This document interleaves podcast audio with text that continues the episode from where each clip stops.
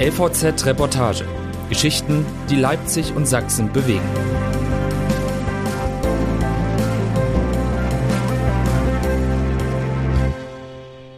In Leipzig sind wir sicher.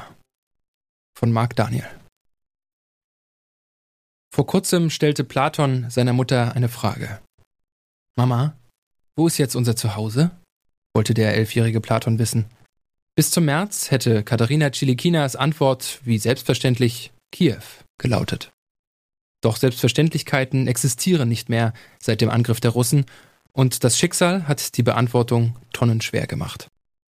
Jetzt sitzen die beiden in einer Wohnung in Leipzig-Lindenau, rund 1500 Kilometer von der Heimat entfernt. Ihr neues Zuhause? Ein Stück weit schon, sinniert die 38-Jährige. Bis zum alles verändernden 24. Februar lebte Katharina ein nahezu perfektes Leben. Beim internationalen Unternehmen Danfoss arbeitete sie als Managerin in der Marketingabteilung. Die von Platons Vater geschiedene Frau lebte mit ihrem Sohn in einem schönen Kiewer Apartment und reiste viel. Ihr Junge war gerade auf ein Gymnasium gewechselt, das Fremdsprachen als Schwerpunkt anbot. Dann kam der zwar befürchtete, aber doch für undenkbar gehaltene Krieg. Nachdem Bomben innerhalb von zwei Tagen zahlreiche Gebäude zerstört hatten, zerfiel auch Katharinas Hoffnung, der Albtraum dauere nur kurz. Ich wollte meinem Sohn jede weitere Sirene, jeden weiteren Angriff ersparen. Ein Nachbar erklärte sich bereit, sie und Platon bis zur Grenze zu bringen. Dass neben Laptop und Dokumenten mehr Bücher als Klamotten oder Schuhe in den Rucksäcken landeten, lässt sie heute schmunzeln. Alles musste schnell gehen. Auch Valeria Kolenko, ebenfalls aus Leipzigs Partnerstadt, zögerte den großen Schritt, das Land zu verlassen, um zwei Wochen hinaus. Zunächst war die 39-Jährige mit den Kindern Sophia und Ivan in einen Vorort zu Verwandten geflüchtet. Als es auch hier gefährlich zu werden drohte, kehrten die drei kurz zurück in die ukrainische Hauptstadt. Doch die Bomben flogen immer häufiger. Ständig sind Tiefflieger über uns hinweggerauscht, berichtet sie. Das war nervenzerfetzend und hat uns große Angst gemacht. Anfang März raffte Valeria die wichtigsten Sachen zusammen und machte sich mit den Kindern auf den Weg, ohne zu wissen, ob und wann sie ihren Ehemann wiedersehen kann, der mit anderen die Stadt verteidigt.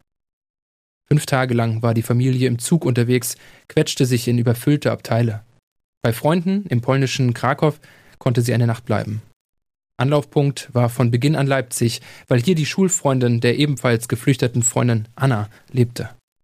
Katharina Chilinkina hingegen hatte kein konkretes Ziel nach der langen Reise mit Zwischenstopp in Wolnilow, nach dem bedrohlichen Kreisen russischer Flieger über dem Konvoi aus Autos Richtung Ungarn, Zitat, diese ständige Angst, jeden Moment beschossen werden zu können. Platon und sie waren einfach erleichtert, der Hölle entkommen zu sein. Nie wird die junge Frau die Empfindung vergessen, die sie nach dem Passieren der Grenze zu Fuß ergriff. Zwischen Krieg und Frieden, zwischen Gefahr und Sicherheit lagen nur ein paar Meter. Es war so unwirklich, sagt sie stockend, bevor ihre Tränen fließen. Und jetzt? Wohin? Eine nahe Option war ein Zeltlager für Geflüchtete in Polen, eine sehr ferne, die Unterkunft bei ihrer Zwillingsschwester in Florida. Doch dann blinkte eine Nachricht auf ihrem Handy. Der Leipziger Unternehmer Mike Klaus Barke, beruflich mit Katharinas Arbeitgeber verbunden und mit ihr bekannt, war an der Grenze angekommen und bot ihr an, sie mit weiteren Geflüchteten nach Leipzig zu bringen.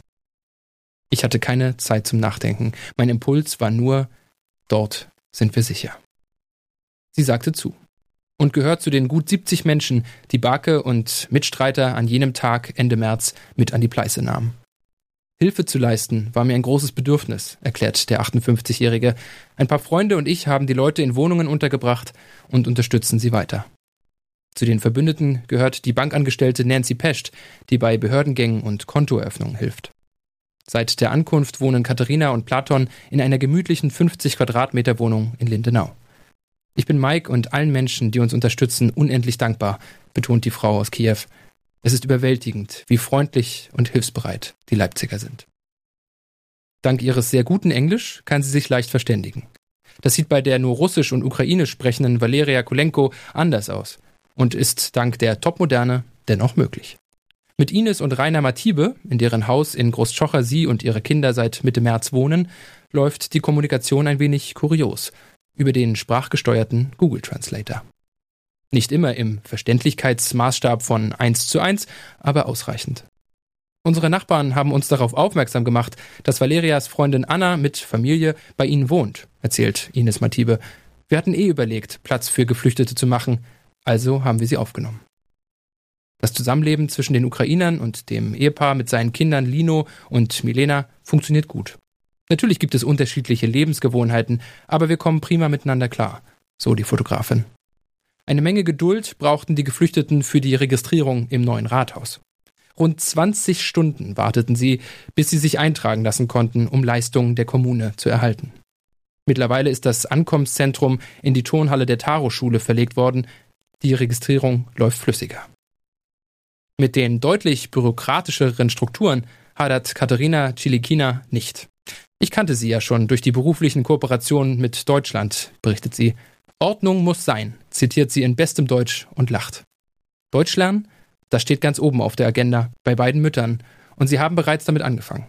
Für Platon wurde schon ein Schulplatz gefunden. Nach Ostern wird auch Sophia, die bereits bei einem Verein rhythmische Sportgymnastik macht, erstmals in einem Klassenzimmer in Deutschland sitzen. Ivan schließt das laufende Schuljahr noch via Homeschooling auf Ukrainisch ab. Der Bedarf an Kita- und Schulplätzen in Leipzig scheint gedeckt werden zu können. Bis Ende März wurden 34 ukrainische Kinder in Kitas in kommunaler und freier Trägerschaft sowie 17 Kinder in Horten untergebracht, informiert die Stadt. Weil aber noch nicht alle Rückmeldungen aus Einrichtungen in freier Trägerschaft vorliegen, dürften es mehr sein. Geplant ist weiterhin 420 zusätzliche Kita-Plätze in vier Kitas zu schaffen, heißt es.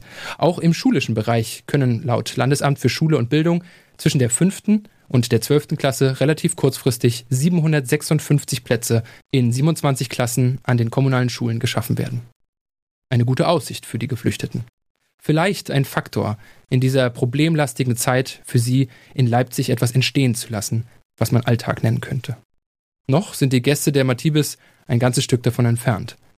Nach wie vor dominieren Behördengänge den Zeitplan und die Suche nach einer eigenen Wohnung. Leicht ist es nicht, zumal die Familie gern in der Nähe von Freundin Anna bleiben möchte. Viel besteht aus Erkundung. Leipzig findet Valeria wunderschön. Die historischen Viertel sind denen von Kiew sehr ähnlich, konstatiert sie. Vor allem aber berührt sie die Freundlichkeit der Bevölkerung. In beruflicher Hinsicht hofft die 39-Jährige, ihr Psychologiestudium im Juni abschließen zu können. Zur Not auf virtuellem Weg. Und dann muss ich weitersehen. Für Katharina war der Donnerstag sehr besonders. Sie trat den von Mike Klaus Barke kurzfristig vermittelten Job bei einer kleinen Agentur für Podcasts, Videoproduktion und Promotion an. Ein sehr spannender Tag mit völlig neuen Erfahrungen. Das Team ist wunderbar, summiert sie. Die nahe Zukunft in Leipzig gewinnt an Kontur. Über der fernen liegt ein riesiges Fragezeichen. Ob der Krieg noch einen Monat dauert oder ein Jahr, Katharina hat gelernt, von Tag zu Tag zu denken. Emotional pendelt sie wie auch Valeria in tiefer Zerrissenheit. Da sind die schönen neuen Erfahrungen, die Mut machen. Und da ist dieser Rucksack gefüllt mit Tränen, Sehnsucht und Sorge um die Verwandtschaft in der Heimat. Das Entsetzen über Gräueltaten in Butscha und anderswo. Die Kenntnis von Todesfällen aus Kiewer Nachbarschaft und Freundeskreis. Da sind die mal erfolgreichen und mal gescheiterten Versuche Valerias, ihren Mann zu erreichen, der gerade an einem Ort kämpft, dessen Namen er aus Sicherheitsgründen nicht preisgibt. Ihre Angst um die Eltern im Donbass, aus dem sie 2014 floh und in dem bis heute Menschen im bewaffneten Konflikt mit den Russen sterben. Nie hätte Valeria gedacht, ein weiteres Mal die Flucht antreten zu müssen. Auf einem viel weiteren Weg. Dass manche Ukrainerinnen aktuell schon den Weg zurück nach Kiew antreten, findet sie verfrüht. Putin hat sich noch längst nicht komplett zurückgezogen. Das ist zu gefährlich. Auch ihr Mann habe sie davor gewarnt. In ihr Handy diktiert sie, in der Ukraine herrscht schon seit acht Jahren Krieg. Es ist furchtbar. Und es scheint, als gäbe ihr die emotionsfreie, maschinelle Wiedergabe durch den Translator einen gewissen Schutz vor Tränen. Was Katharina Chilinkina ihrem Sohn auf seine eingangs erwähnte Frage geantwortet hat, unser Zuhause ist überall da, wo es sicher ist.